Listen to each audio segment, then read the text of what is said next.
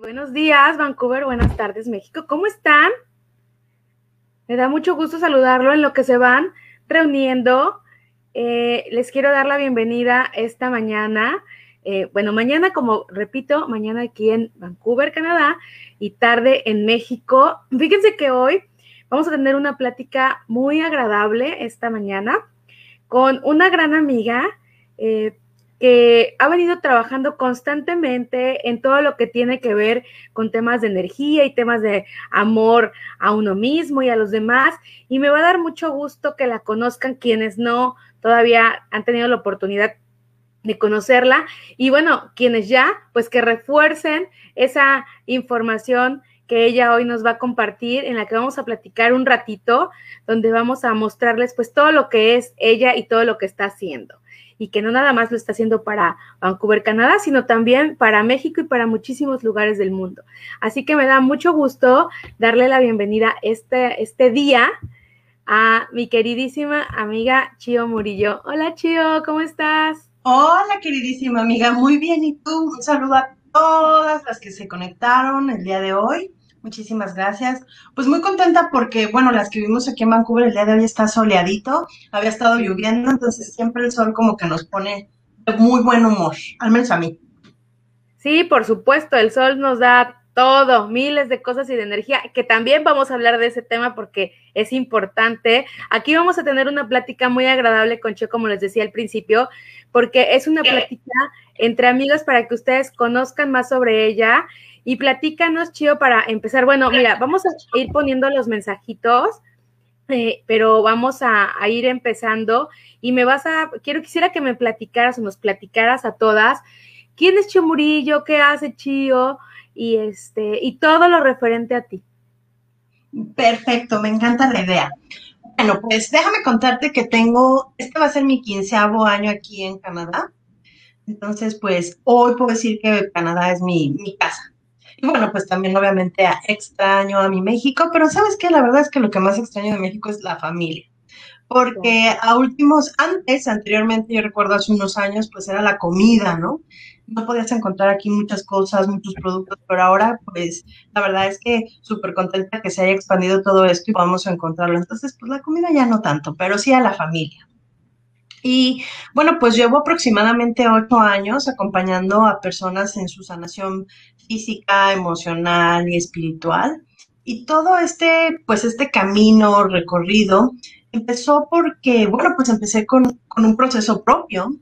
Empecé, eh, creo que ya les he contado en algunas ocasiones, pero pues para las que no, no me hayan visto, pues empecé tocando fondo. Creo que eh, en algún momento todos hemos pues tocado ese fondo, ¿no? En donde entras en situaciones que dices, Dios mío, ¿cómo voy a salir de esta? O que ya no ves más. Pero eh, una vez que, tú te das cuenta que ese tocar fondo es lo que te va a ayudar precisamente a, a volverte más sabio, a, a hacerte un poco más fuerte y que veas y que aprendas esas lecciones, pues la verdad es que lo agradeces. Y así fue como yo empecé pues a estudiar y a practicar muchas de las técnicas que hoy comparto con las personas, pero en mí misma. Lo empecé como para mi propia sanación. Entonces eso ha estado súper bonito, súper bonito, porque pues me ha permitido el poder tener esa empatía con cada una de las personas que llega aquí, ¿no?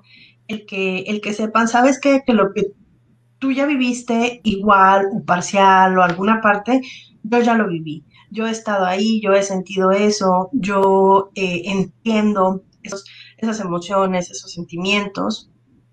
Y entonces de una manera eh, muy amorosa los puedo acompañar en ese proceso, entendiendo más desde un punto de vista, yo siempre les digo, ¿no? Desde, desde, ver, desde ver todo el entorno a través de la ventana. O sea, cómo se ve desde fuera. Y bueno, pues una técnica me llevó a la otra. He tenido maestros maravillosos en todo este proceso.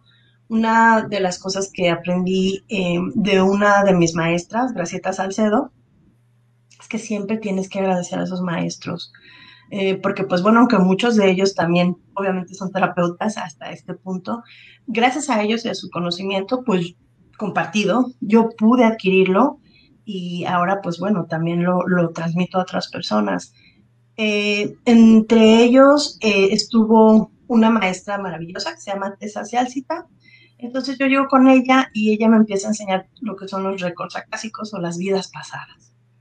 Y empiezo yo a ver pues qué había pasado en mis otras vidas, por qué se me presentaba de esta manera aquí, cómo era que yo pues tenía que irlo sanando.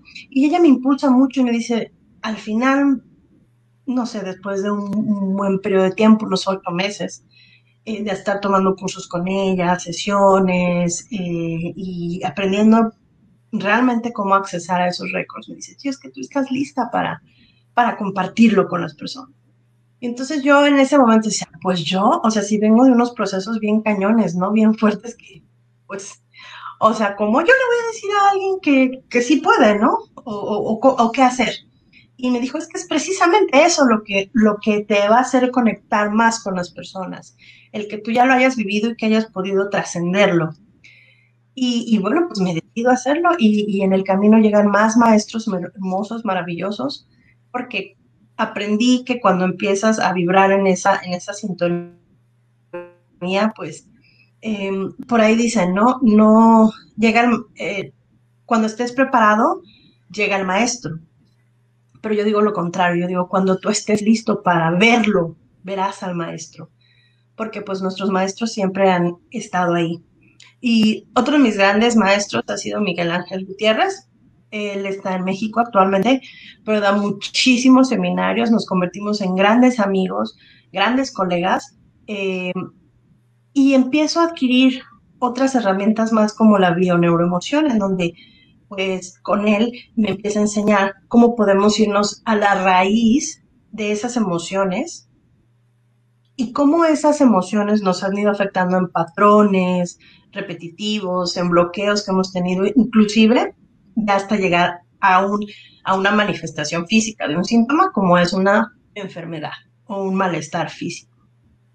Em, te platico esto que es muy importante porque en su momento cuando yo toco fondo, pues llego al hospital a una, a una eh, cirugía de último momento en donde eh, pues después de muchísimo tiempo y casi me desangrando, dicen el doctor, híjoles, que si no llegas ahorita, pues no la contabas.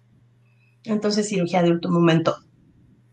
Cirugía de último momento, pasa el tiempo, continúo yo empezando con todo esto que les estoy contando, a trabajar en mí, a limpiar todos mis ancestros, a ver qué es lo que sucedía, desde dónde venía el porqué de esta cirugía, qué necesitaba y demás.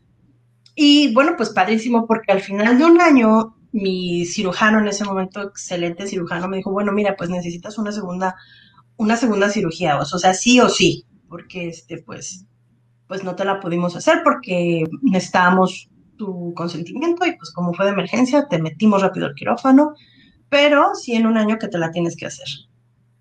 Así que en un año yo regreso y le digo al doctor, mire doctor, pues yo vengo a darle las gracias y decirle que yo no me voy a hacer la cirugía porque yo estoy curado. Y me dijo, no, pues mira, eso que estás diciendo está muy mal, porque recuerda que dije que te la tenías que hacer. Si tienes miedo, así dije, no, no tengo miedo, pero mire, hágame los exámenes necesarios para que pues solamente usted compruebe. Me hizo los exámenes y me dijo, pues mira, yo la verdad que no sé qué hiciste, no sé si te fuiste a México, te trataste o lo que hayas hecho, pero no necesitas la cirugía. Entonces regresate a tu casa y pues, si vuelves a tener algún otro inconveniente, pues ahí me buscas. Y bueno, obviamente hasta el momento no lo he encontrado. Oye, Chio, me encanta que me digas eso porque entonces vamos a entrar a una plática en la que es, eh, mira, hay mucha gente de acuerdo, en desacuerdo, en tomar diferentes técnicas. Eh, o, formas, por, llamarle, porque no son religiones, son técnicas de, sanación que todos podemos utilizar. No necesitamos de repente quizá un guía, porque mentalmente, y es a lo que quiero ir, mentalmente podemos hacerlo. Hace unos días escuchaba a un experto hablar en este, en este tipo de temas, pero en realidad el tema más de la vida, que hablaba que todo, todas las enfermedades y todas las situaciones que podamos eh, tener parten de la mente. Si la mente está enferma, pues vamos a estar enfermos y si la mente está sana, pues vamos a, como, como, como lo que también proyectamos a los demás.